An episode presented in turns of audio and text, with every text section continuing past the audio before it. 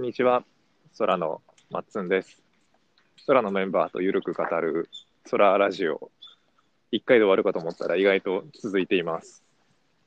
今日は僕と、えー広報マーケティングのつよで喋っていきたいと思います。つよ、簡単にやってる仕事とか自己紹介お願いします。はい、えっと、広報マーケティングのつよです。えっと、僕は、もともとずっとマーケティング畑にいまして、B- いわゆる B2B、SaaS のマーケティングみたいなものをやりつつ、えっと、空に入ってからは PR だったりとか、えーブランディングみたいなところをメインに仕事をしてます。つよってさ、もともと、まあ、出身どこだったっけ？出身っていうのは、えっと、育ちというか。育ち、育ちは、えっと、熊本県出身で、うん。えー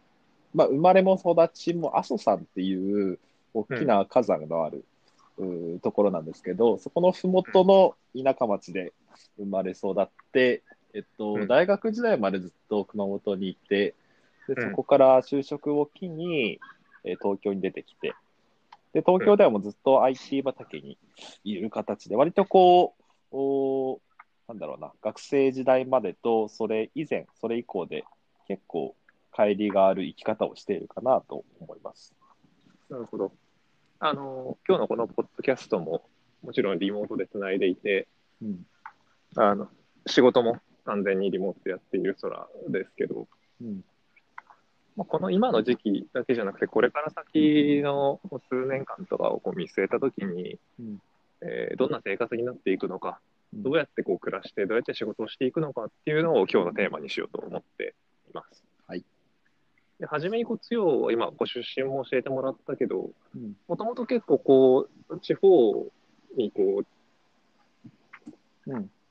地方の力を強めていくとか、取り戻していくみたいなテーマを結構個人のはい。あのやりたいこと、思いとして話してくれてたなというのが印象的はい。です。こう簡単にその気持ちをまず教えてもらってもいいかな。はい。えっと、まあ、うーん、そうですね。地方を、まあ、強くしたいっていうよりも、単純にその僕の中で選択肢を増やすっていうことが人生のテーマにあって、で、うんえっと、その動機になった機会、きっかけっていうのが、僕が大学時代に就職活動をしているう時、でもしくはその就職活動終わって、東京で暮らしていて、えっと、同じえー世代の東京出身の友達とかと話している中で、結構だいぶ、まあ、そもそも情報があるかないかだったりとか、機会があるかないかだったりとか、そういうところにだいぶ差があるなっていう現実をこう知ったんですね。うん。で、えっと、まあ、今だと結構、ズーム、まあ、オンラインでのイベントであったりとか、もしくはもうツイッターとか、そういう情報収集の、おがオンライン上でも行われたりしているので、そこまで格差は大きくはないと思うんですが、まあ、当時は決してそうではなかったっていうこともあって、割とこうそういった格差っていうのを感じて、たっていうのが一番最初のきっかけだったかなと思います。で。とはいえ、えーまあ、このコロナウイルスの騒動が起きる前って、やっぱりその、あくまでもオフラインがメインで、たまにこう便利な手段としてオンラインがあるよね、ぐらいのポジションだったかなと僕は思っていて、うん。で、それだと、やっぱりその、例えば地方で、なんだろうな、地方にいたいんだけど、お東京じゃないと働けないから、東京に行って、で、仕事をするっていう人がうんメインだったと思うんですね。うん。でも、まあ、個人的には、やっぱりその、正直その住んだり、住むとか暮らしっていう文脈だと、もちろん東京も楽しいんだけど、個人的には、まあ、地方に住んだ方がもちろん家賃だって安いし、あのそうねソーシャルディスタンス的な文脈でもかなりあの優れているところがあったりするので、うん。うん、なんかそういう意味でも、こう今回のコロナっていうところを機に、こう地方で暮らしながらも、地方当事者仕事をするんではなくて、こう東京だったりとか世界と絡みながら仕事をするみたいな選択肢が増えればいいなっていう思いがあります。うん、わかる。あの、まあ、これはこの僕自身、この個人のブログ、ノートにこの間書いた話も少し踏まえると整理しやすいかなと思うので、簡単に説明をすると、うん。あのまあ、物理的にとか、その肉体的にやっぱこう距離を取らなきゃいけないよねっていう世界の中で、まあ、時代の中で、あの本当にただ離れるだけとか、ただこう分断されていくだけだと、やっぱりあの社会的な損失も大きくて、社会的な損失とか、その気持ち情緒面とかも含めて、人とつながる気持ちにここ我慢し続けなきゃいけないとか、うんえっ、と、仕事とか学校とか、てあの行政手続きとか、そういうのでこう、外に離れていきたいんだけれども、できないことで、やっぱ結局密が生まれてしまうとか、いろんなこう、そのまま単純にこのリモート環境を続ければ、すべてが解決するわけじゃない。ことがやっぱ起きるなと思っていますと。で、それをこう、緩和していくために、あ物理的に距離を取りながらでも、人と人のつながりたいっていう気持ちとか、その幸せを実現したり、えー偶然の交わりとか発見とかをむしこう促進していけるような考え方として、えーフィジカルな世界では離れつつ、バーチャルな世界でむしろつながりを強めていくっていう概念として、えー、と PSVU っていうのを勝手に名付けて、えーキーワードにして、PSVU。うん、 Physically Separated Virtually United を考えてみています。で、これはもともと、あの、2018とか19とかからずっと言われている、あの国と国、そのブレグジットとか、米中とかも含めて、そのナショナリズムの方、分断する方とか、自国優先主義に進むのかみたいなのが、やっぱこう、くっついてくる話ではあると思っていて、あのまあ、この警戒、衛生に、衛生的な意味での警戒心はやっぱ保つべきとは僕も思うし、あのともすると、やっぱこう離れる方、他国とか他人とかとあんまり交わらない暮らしをしていこうっていう方に、やっぱこう、あの少し流れとしてはあると思うんだけど、まあ、それだけでやっぱ寂しいよねとか、それだけでやっぱこう可能性広がる側じゃなくて、抑える側だけしか生まれないなとは思っているので、なんかこうソーシャルディスタンシングが保ちつつ、もちろんこう物理的に距離を取ることは、えー、とキープしつつだけど、えー仕事とか、えー社会生活っていうのをこうバーチャルなレイヤーに持っていくっていうことが新しいヒントになるんじゃないかなっていうのは僕個人のこうブログとしても書いています。うん。で、それで今こう言ってくれたような仕事と暮らしっていうのを考えていくと、まあすごくあり得る話だよねというか加速する話だよねと思っていて、リアルな暮らしはあの自分自身の好きなうん。自然とか文化とか、あの美味しいご飯があるとか、そういうのをこう好きに選びつつ、えーバーチャルなもの、要は社会交流という意味での仕事とか、えー仲間関係とか、学ぶきっかけとか、そういうものはこう、どっからでも、その東京ベースのものを持てるという概念も多分なくなっていくはずで、どっからでもこう、少なくとも日本語コミュニティの情報はこうどっからでも入るし、あの言語を超えたら世界中の情報と交われるしっていうところがあの実現する土壌は整いそうだなと僕も思っています。うん。そうですね。なんかそこで言うとさっき話してくれたその東京の方が仕事の機会とか、まあ、あとこう情報情報格差だよね言ってくれていたのは、そうです。なんかこう一つなんだろうなあの大きな変化としてはその血の血のりというのがなくなっていくんじゃないかなとは思って仕事における、うんうん。僕はこう大学と、まあ、そのずっと関東で過ごしていてうん。あのいわゆる東京の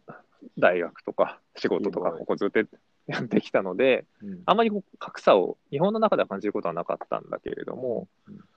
っぱこうよく聞くのはこう、やっぱ東京にいないと人脈が作りづらいとか、うん。うん。東京にいないとこう勉強会にも参加できないとか、いうようなところがあった、その地のりというのが薄れるっていう変化なのかなとは思うんだけど、うんうんどうかな。そうですね。それはあるなと思います。今までも、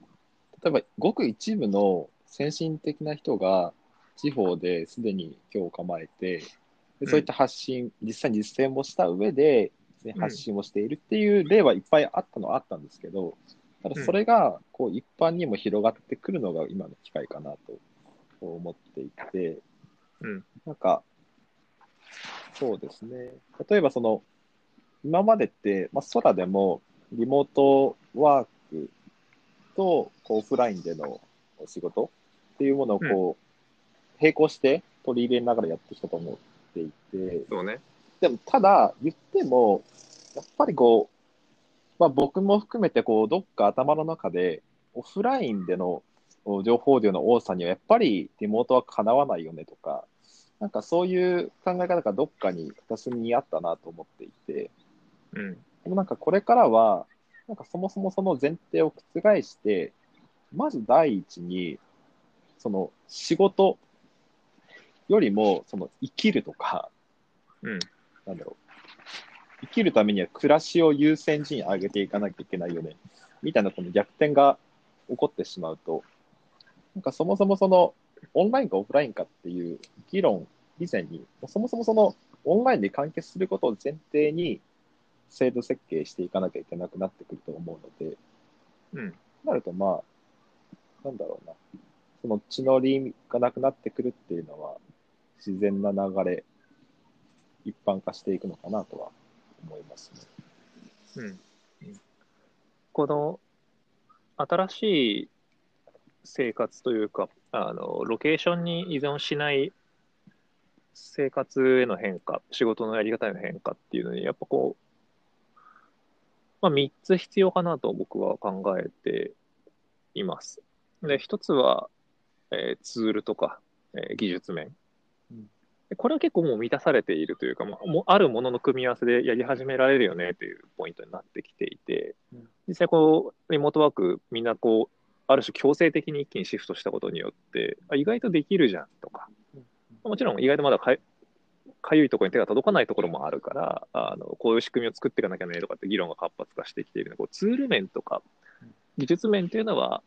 あの一番早く満たされていくんじゃないかなと思いますと。で、二つ目がやっぱマインドセット。で、強が今言ってくれたのは、そのマインドセット的にうん、なんかこう、やってみたら可能なんだけど、まだあんまりそう常識的じゃないからとか、うん。やっぱりこうオフラインでの打ち合わせを、こう取引、自社ではいいけど、取引先はやっぱ普通にやってるしとか、うんっていうのはこう人のマインドセットのアップデートが起きるというのはやっぱり必須条件かなと思っていて、今これは、あの、人は、一飛びにというか、大きく、あのアップデートされた印象があるねそうで。すね。嫌が王でも、まあ、せざるを得ないというか、うん。だからそれによってこう拒否反応起こったり、アレルギー起こっちゃうかもしれないけど、まあでもそう、最終的にそうなっちゃいますよね。もうこれを受容して適用せざるを得ないというせざるを得ない一気に、どっちがいいか悪いかじゃなくて、そうしなきゃいけないみたいな感じになってると。これはもう、これはいいことか悪いことかは別として、変化が起きるというのは、あの間違いないかなと。マインドセット面の変化が今こう大きく動いているというのは間違いないかなと思います。うんで、3つ目は、その、最後はやっぱ制度とかルール側っていうのがあって、あの、まあ、いろんなこう、学校とか、えっ、と、どこに住むかとかうん、どこ、あの、リアルの、リアルで生活するところと、えー実際に仕事しているところが違うロケーション？になったときに、こう、えじゃあ住、住民登録どこで、納税どこでみたいな、こう、なんか、もしかしたらこう国またいでいくとそういうことも起きてくるだろうね、とか。うん。それはな日本の中の自治体単位とかでも、あの、急にシフトすることによって、何かしらこう制度が追いつかなくて、あの、利便性の低いところが残ったりとかすると思うので、そういうアップデートが最後必要になるだろうなと思います。うんうんそうですね。何か取りに行く、こう、紙を取りに行かなきゃ、役所に取りに行かなきゃいけないことがまだ残ってるとかね。うんうんあった場合に、じゃあそういった制度とかルール側もアップデートしていくにはどうしたらいいだろうとか、うんうん。起きてくるだろうなと思います。そうですね。なんかやっぱそうなった時に、例えばエストニアみたいな、もう電子上で行政手続き全部済んじゃうみたいな。うん、世界観もすでに持っていたところは強いですよね。だと思います。でこれはやっぱり、あの、まあ国を越えての交流というか、移動も活発化すると思うんだけれど、うん。まあまずやっぱ日本だと日本の中で、えー、と都市と地方で、まあ、好きな場所選択して暮らしていくとか、うんあの2拠点で暮らしていくとかこう増えていく中でいうと、うん。あまあ、日本という国単位でその制度のアップデートがやっぱ必要になってきますと。うん。どっか一つの自治体だけが柔軟になったとしても、そのうん。受け入れ元とか受け入れ先がね、あのまだ元のままだったりとかすると、成り立たないはずなので、うん。うん。まあこう、まずそういうふうに動きたいというマインドセットの変化、人の気持ちの変化とかが現れて、それを実現しやすくするツールとか技術が増えていき、じゃあ、こう制度もそこに、もちろんちょっと時間差はあると思うけれど、合わせていくっていう変化がうん起きる。やっぱエストニアの例を見ればと、やっぱトップダウンで変わっていくものなんだろうなとは、うんトップダウンで変わっていくと、トップダウンの変化がないと、うんあのー新しい柔軟な世界というところにたどり着けないのかもしれないなとは思いますね。うん。なんか、とはいえ、東京ってあまりにも巨大すぎる街じゃないですか。はい。こう相当人口密度も高くって、うん。っていう世界の中で、例えば僕、マッツンとか僕たちとか、まあ、スタートアップ領域界隈の人とかであれば、うん例えばその、仕事っていう文脈において、かなりこう人生における、なんだろう、重要度ってかなり大きいと思うんですけど、そうだね。世間の大半の人って、実はそうでもない人ってかなり多いと思うんですね。うんってなってきたときに、あの、東京って電車での移動が前提に設計されてるし、うんかなりこう、なんだろう、高層マンションとか、なんか、都心にいっぱい高い、ま、あの、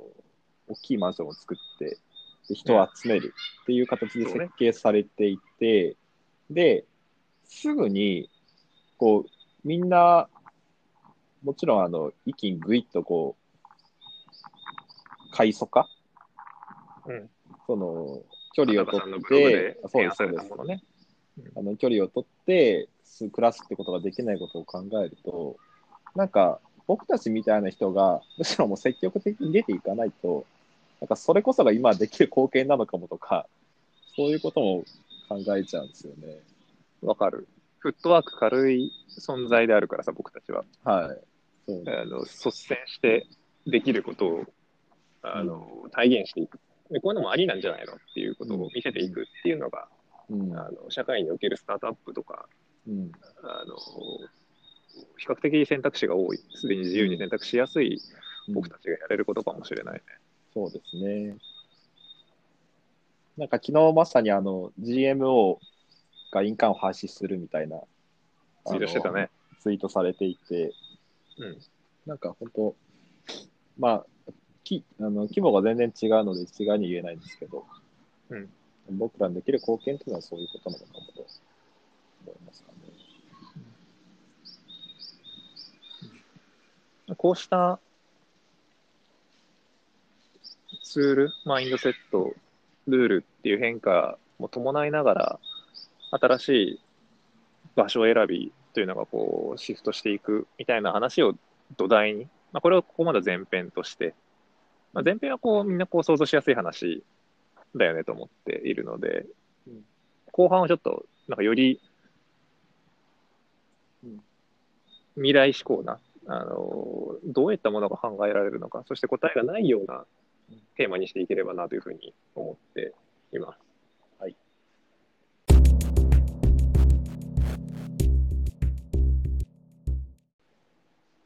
じゃあその問いは何だってことなんですけど、一つこう、うん、聞いてみたいのは、はい。じゃあこの PSVU 時代と言っていいのかわからないけど、そうした PSVU な暮らしになったときに、あの地方の魅力っていうものは何になるんだろう？んうんう。昔から、昔からっていうか、その以前から地方創生の文脈の中で、こう、地方の活気を取り戻すとかうん、そのその地方の魅力を再発見して、そこで暮らしたいとか、そこに観光で訪れたいって人を増やすとかは、あのテーマになっていたと思うんだけれども、多分これが、あのー友達関係やうん。仕事関係はうん。都市にキープしたまま、うん。あの物理的な住処だけを地方に移しますというのはこう、まあ、可能になった場合に、うん。それはフットワーク軽くなる一方で、うん。うん。今までとは違った魅力で訴求しないといけなくなる、むしろそこは難しくなるんじゃないかなとか、うん。位置づけを見直さなきゃいけないんじゃないかなという気がしています。うん。つよの視点では、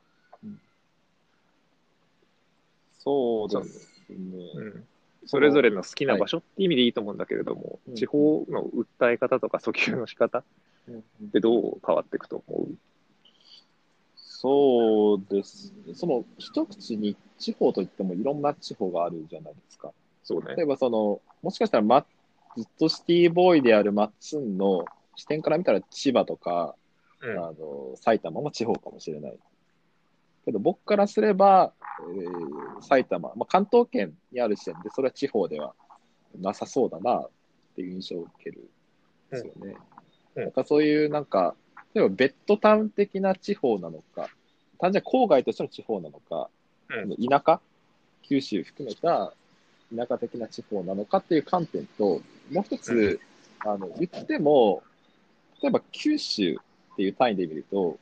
九州の中でも福岡って、ある意味こう九州の中の東京なわけですよ。そうだね。で、もちろん各都市って、基本的にその東京のモデルを真似しながら、あの、今まで作ってきたわけなので、実はその、例えば福岡だったり、もちろん大阪、仙台、えー名古屋みたいなところで言えば、正直そこまで東京と変わりないのかもとか、っていうのは思います。ただ一方で。違うとすれば、うーん、そうですね。やっぱり、生活コストであったりとか、あとは移動の選択肢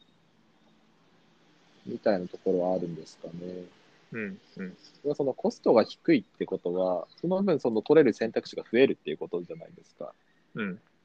だから、ある程度その、その地方の中の都市、地方都市の文脈で言えば、なんだろうな、こう、ある程度こう東京的な、都市的なメリットは享受しながらも、人と距離を置いて生きていけるうん。ことは十分可能だとは思いますね。だからこそ僕も正直今、福岡みたいな街にすごい魅力を感じているし、うん。えそういうメリットはあるかなとは思います。うん。で、あと、もう一つがその、なんだろうな、若干ちょっと文脈変わってくるんですけど、うん。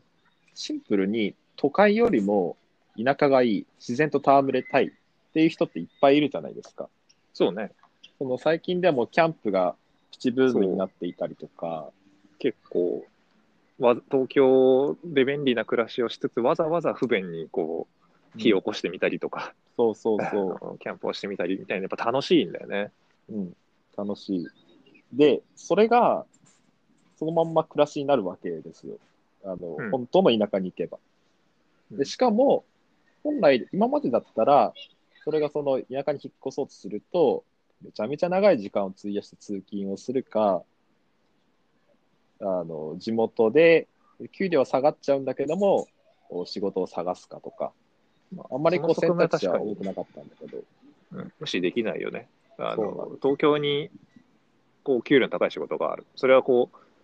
東京に住む僕たちから見て、サンフランシスコに給料の高い仕事があるのは憧れとかその、えーとさ格差があるのと一緒の話として、あのやっぱこう地方、東京から地方に戻るとか、移り住むっていうことにはコストが伴う話だったわけだよね。うんうんそうなの何かとこうトレードオフだったわけなんですけどうん。うん。でもそれを捨てずとも、うんその人に合った生き方ができるようになるっていうのはメリットですよね。うん。わかります。本当に今言ってくれたように、その、東京なのか、ベッドタウンなのか、あの、福岡なのか、阿蘇なのかみたいな話っていうのは、ロケーションとか、その都会度合いというよりは、そのライフスタイルによる選択だよね。どのライフスタイルが自分に合っているんだろうっていうのが、あのその選択するときの基準になるんだろうなと思っていて、でそのライフスタイルっていうのも今までは結構確率的だった。うん。ベッドタウンで家族と暮らしながら都心に通勤するみたいな、こう、うん。関東でいうあの定番のライフスタイルみたいなのが、うん。あのまあ、それはもう多様な選択肢が生まれてくるよねと。うん。うん。まあこう今まで、例えばじゃあ、あの、10個ぐらいの選択肢だったのが、うんあの100個とか200個ぐらいの選択肢からこう好きに選べるよねとか、うん。それこそ1億人の70億人のこう好きなライフスタイルっていうのは選びやすくなるよねっていうことにうん。多様化するんだろうなとうん。聞いてて思いました。うん。で、まあ、より未来志向な話をすると、僕自身またブログでまとめようかなと思っているんだけれども、うん。あの最初に挙げたようにこう、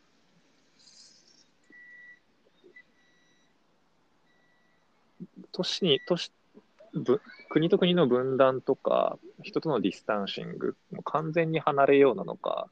それともまあリスクと共存しながら、なるべくリスクを抑制しながら、まあ元のような人のつながりとか距離感を取り戻していこうなのかって、うん。あのもちろんこの直近は、うん。あの最大の安全、最大のこう、えーと命を守るための、えー最も、なんて言うんだろうな、えーと緊急モード、だからあんま選択の余地はないというか、あの賢いリーダーのうん。こう国やコミュニティであれば、距離を取る方を選択しているけど、これから先は、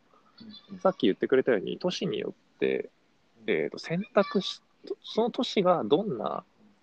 えー、と文化やどんな距離感を選択するかっていう、その都市ごとのポリシーっていうのが明確になるはずと思っています。で、やっぱそこをやっぱイメージされるのは、あの完全にこう交わりを拒拒絶して、えー、と自分たちは自分たちのコミュニティで閉じて過ごしますっていう、本当にこうコミュニティも出てくるかもしれないし、それを国単位でこう鎖国、鎖国って懐かしい言葉だけど、みたいにこう交わりをこうなるべく減らそうとする国もあれば、あの技術面の発展もうまく使いながら、こうなリスクコントロールしながら、都市生活をうまくやっていこうよっていう、なんかサンフランシスコとかそういう感じになる気がするんだけど、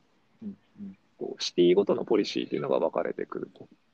でそのシティごとのポリシーが日本の自治体によっても、こう、おそらく明確に打ち出せるとより強く、こう、なんていうんだろうな、マーケティングのターゲティングのとかセグメンテーションの話と一緒で、こういう暮らしの人、こういう暮らしをしたい人、こういう距離感がいいなと思っている人、子供たちをなるべくこう映らないように自宅で勉強できるような環境を求めているから、こう全児童に iPad を配る自治体が好き、あのいいよねって言ってる人もいれば、元のようにこう、もう友達と泥だらけになって、えー、と密に遊んでもらいたいと、そういうポリシー、そういうこう子供への環境を求めているから、あのリスクコントロールしながら、あ学校あのみ密な学校集団というのを復活させていくポリシーの自治体とか、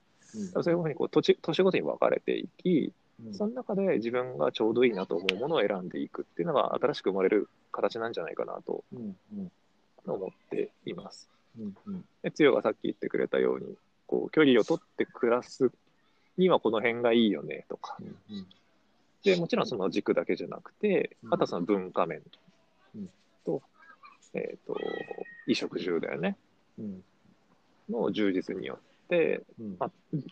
あとその自分のそこに投資できるコスト感によって選択していく形になるんじゃないかなと思いました。そうですね。だからもう本当、旗を立てたもん勝ちですよね、今、各自治体。うん。結構このコロナウイルスの中で、いろんな自治体のこう市長さんが、それぞれの自治体のこなんだろう僕じゃあこうしますっていう宣言とかをされてると思うんですけど、うんそういうのを見てると、なんかどういうリーダーが、えーその自治体をどうしていくんだっけみたいなのも結構見えてくるじゃないですか。うん。なんかそういうのを見て、こう、これからどんどん、今はこう、なんだろう、緊急事態的な一時的な対応がメインだと思うんですけど、うんただこのコロナの後の世界、僕たちはこうしますっていう旗を立てて、で、うん。それぞれ、えー僕はこっちがいいな、みたいな感じで選んでいく、みたいなあり方は確かに必要になるなとは思うし、これってもう完全に一番最初にやった本勝ちになる気もしますね。うん。でも一方でこ、れまで、あ、どうぞ。あその、マッツンとかもそうだと思うんですけど、こうリーダーに関してはかなりこう、難しい時期だろうなと思っていて、うん要は選択肢が、今までってこう、なんだろう、そんなに考えなくてもオフィスを構えて、うんで、こう、まあ、少なくともこう、オンラインで、あオフラインで、こう、議論をして価値を高めていくっていう選択肢を、まずとりあえず取ればよかったのが、そこをこういろんなところに合わせにいかないといけないから、リーダーの人は本当大変なんだろうなとは思いますね。そうだね。間違いなく、これまでよりも振れ幅が大きいというか、うん。あの、なんて言うんだろう、選べる分かれ道が多すぎて、で、自由であるということはいいことのようだけど、うん。あの不安とかうん。不確実にやっぱつながっていくので、あの自由かつ、今相当にひ人のこう、メンタルとかがセンシティブな状態になっていて、うんあの、プラスの共感もたくさん得られるし、マイナスの共感というか、あの、大いに反対されるうん。リスクもつ常に高い状態なので、あの、まあ、やっぱこう、勇気があるリーダーがこういう時に旗を立てられるし、うんこう勇気がないと、やっぱこう、黙っとく方が、なんていうんだろうな、あのメリットあるんだよね。うん。うん。あの沈黙は金っていうのがあって、こう様子見で走ることが、もちろん炎上のリスクは少ないけれども、うん。あの濃いファンも得られにくいよねっていうことになると思って、うん。っていうのはそのリーダーシップとしてのあの難しいけれども、こここそ、なんていうんだろうな、あのリーダーとしての姿勢を示すべきポイントだろうな時期だろうなと僕は感じてそうですいますね。そうですね。最後に、じゃあ、こんな文脈も踏まえて、つよと僕、それぞれのうん、こういうシティに住みたいなと、うん。こういうリーダーがいる、もしくはこういうポリシーだとか、こういうあの条件があるみたいな、こう多様になっていって、それはもちろん今、あの現存しない自治体でも構わないんだけれども、うんつよの今イメージする、あ理想的な新しい時代の暮らし、そのロケーションっうん。ていうのを教えてもらってもいいですか？うーん、難しい質問ですね、それは。なんだろう。うーん、まあ、やっぱり言っても、こう、IT 業界、IT スタートアップにいる新しいもの好きの人間なので、ある程度はその都市生活のメリットを享受したいっていう心はあるんですよね、正直。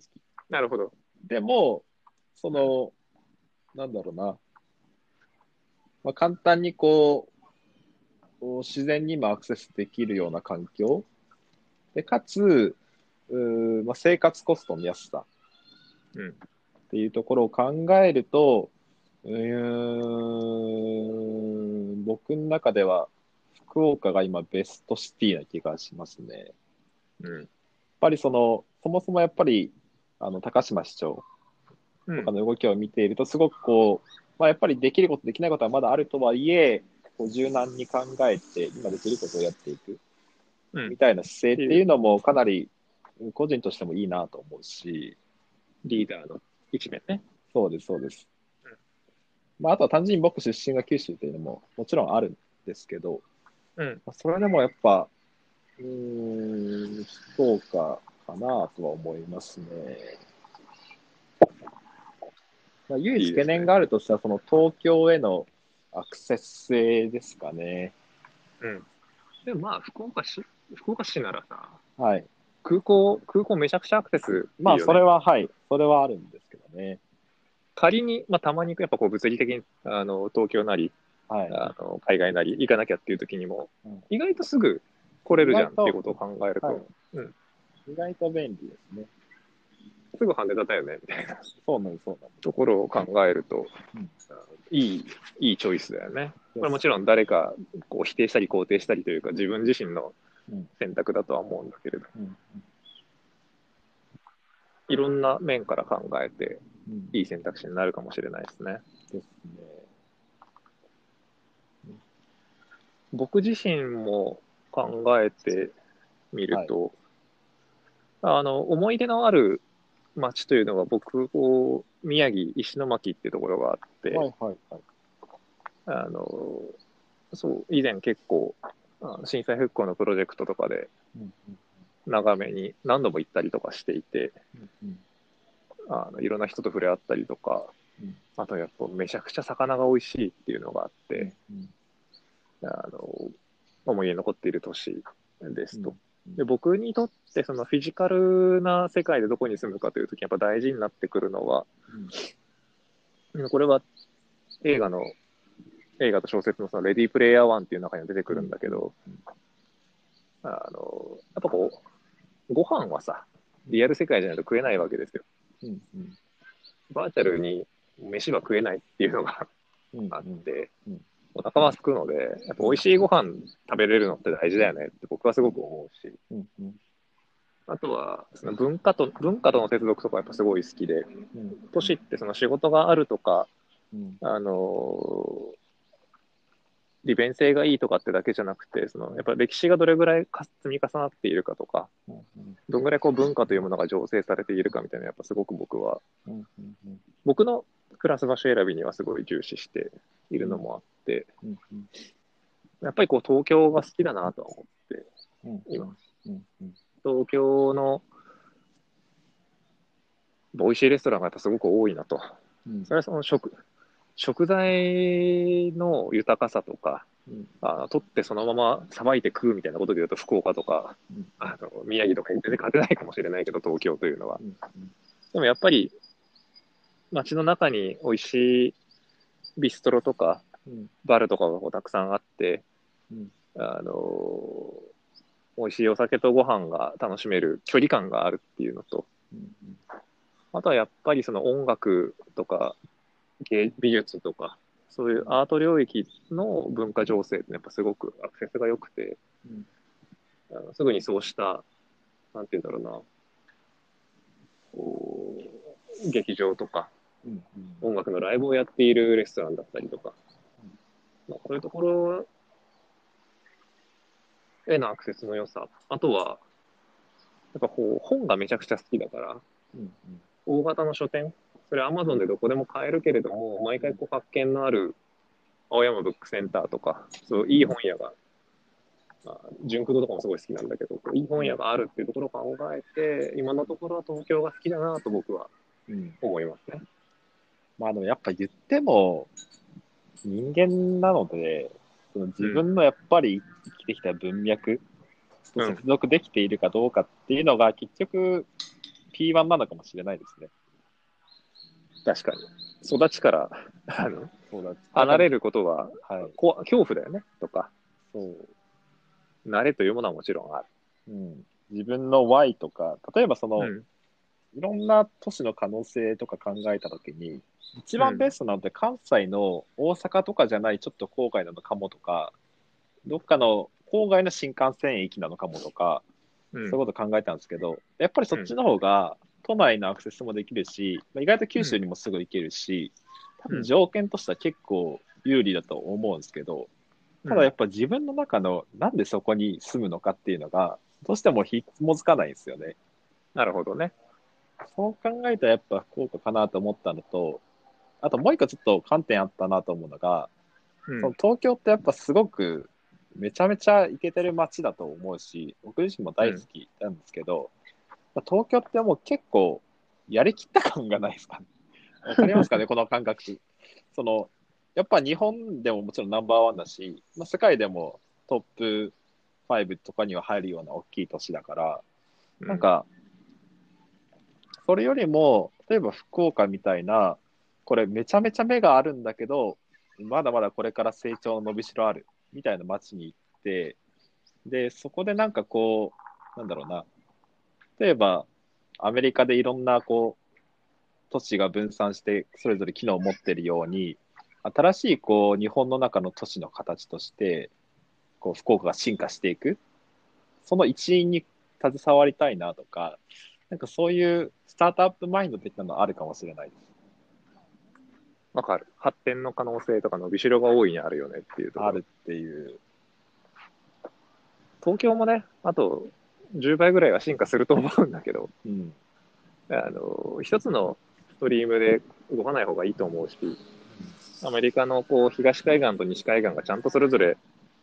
違ったカルチャーとか思想のもとに発展していったりとか、うん。それどっちもあるからいいよねっていうことを、うん。日本でも関東、関西うん。とか東日本、西日本とか、なんかもうちょっとこう、独自性が高まってくるというより面白そうだね。面白い。で違ったポリシーとか違った思想、心情を持っていて、でそれをみんなこう選択し選択しやすくなっていて、で別に固定して一生住むつもり住むわけでもなくて、うんあ今はこっちがいいなとか、うん。なんか子供が独立してきたから今度こうしようかなとか、うん一回こうパリとロンドンを見てからまた戻ってこようかなとか、いろんなこう、あの多様になりそうで、うんうん。あそうですね。なんか、こう旅行、海外旅行を年に1回行くのと同じぐらい、こう毎年こう住むところ変えるとか、いいと思うんだよねなんか。そういうのもしてみたいですよね。うん。今は一時的に旅行を控えなきゃいけなくて、あのうん特に海外旅行なんてすごく難しい状況にあるけれども、うん。またこう戻ってきた時には新しい1年間の過ごし方とか、それこそ人生の過ごし方とか、新しいライフスタイルにシフトしていくきっかけにできると面白いなというふうに思いました。うん。うん。で僕自身も新しい視野広げて、これまでのなんか縛りがいろいろなくなるから、だだからこそこう、自分は何が好きなんだろうねってのを考えて、あと家族が何が好きなんだろうねとか、何が合うんだろうねとか考えて、うん。いい選択肢を取っていく。うんそんなことがこう自由に考えられる時代になるなという、いい面を今日は聞いてて思いました。うん。ああ、本当可能性がある分、選択肢も多いんで、悩むこともいっぱい逆に増えますけどね。うん。よしあしはもちろんあるけど。うん。いいじゃないですか。強のずっとやりたいその選択肢、人に選択肢をもっとふもたらしていきたいっていうところの大きなチャンスになるんじゃないかなと思います。確か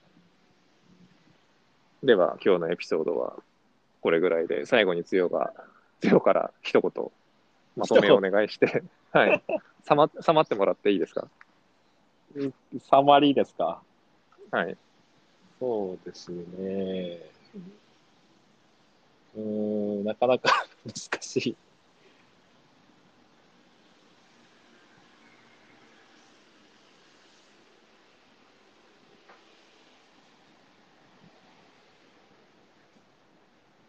うーん。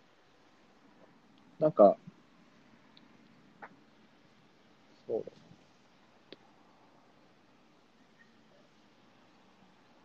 うん、なんかどんどん新しいことが浮かんじゃうんですけど、うん。なんか、まあ、そもそも、一番最初話した通り、大前提としてそもそもの土台とか、社会的なルールみたいなものが覆っているわけなので、うん。なんか、それも含めて、ロケーションのルールっていうのももちろん変わると思うので、うん。なんかこう、もっと、なんだろうな、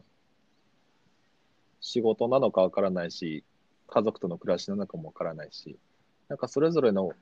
個人の価値観に応じて住むところだったり生きていく場所みたいなものが選べるような時代にもうすでになっている。なぁと思います。ツールとしてはもう揃っているし、ツールとしては揃っているし、マインドセットとしても許容されるような状況になってきていて、うんだからこそ僕たちみたいなスタートアップが、先進事例としていろんなあり方を試しつつ示していきたいですね。広報としては。はい。ありがとうございます。まあ、もちろんそれは仕事としてだけじゃなくて、個人の人生の充実のためにも、うんあのぜひそういった流れがやってみたいね。なんか我慢、我慢とか制約がもうない状態に会社としては、あどんどん作っていきたいと思っているので、とりあえずステイホームだし、ステイホームまだ田舎に帰るな状態だけれども、うんあまた移動できるようになったら、どんどんどんどんフットワーク軽くやっていきましょう。はい。やるぞ。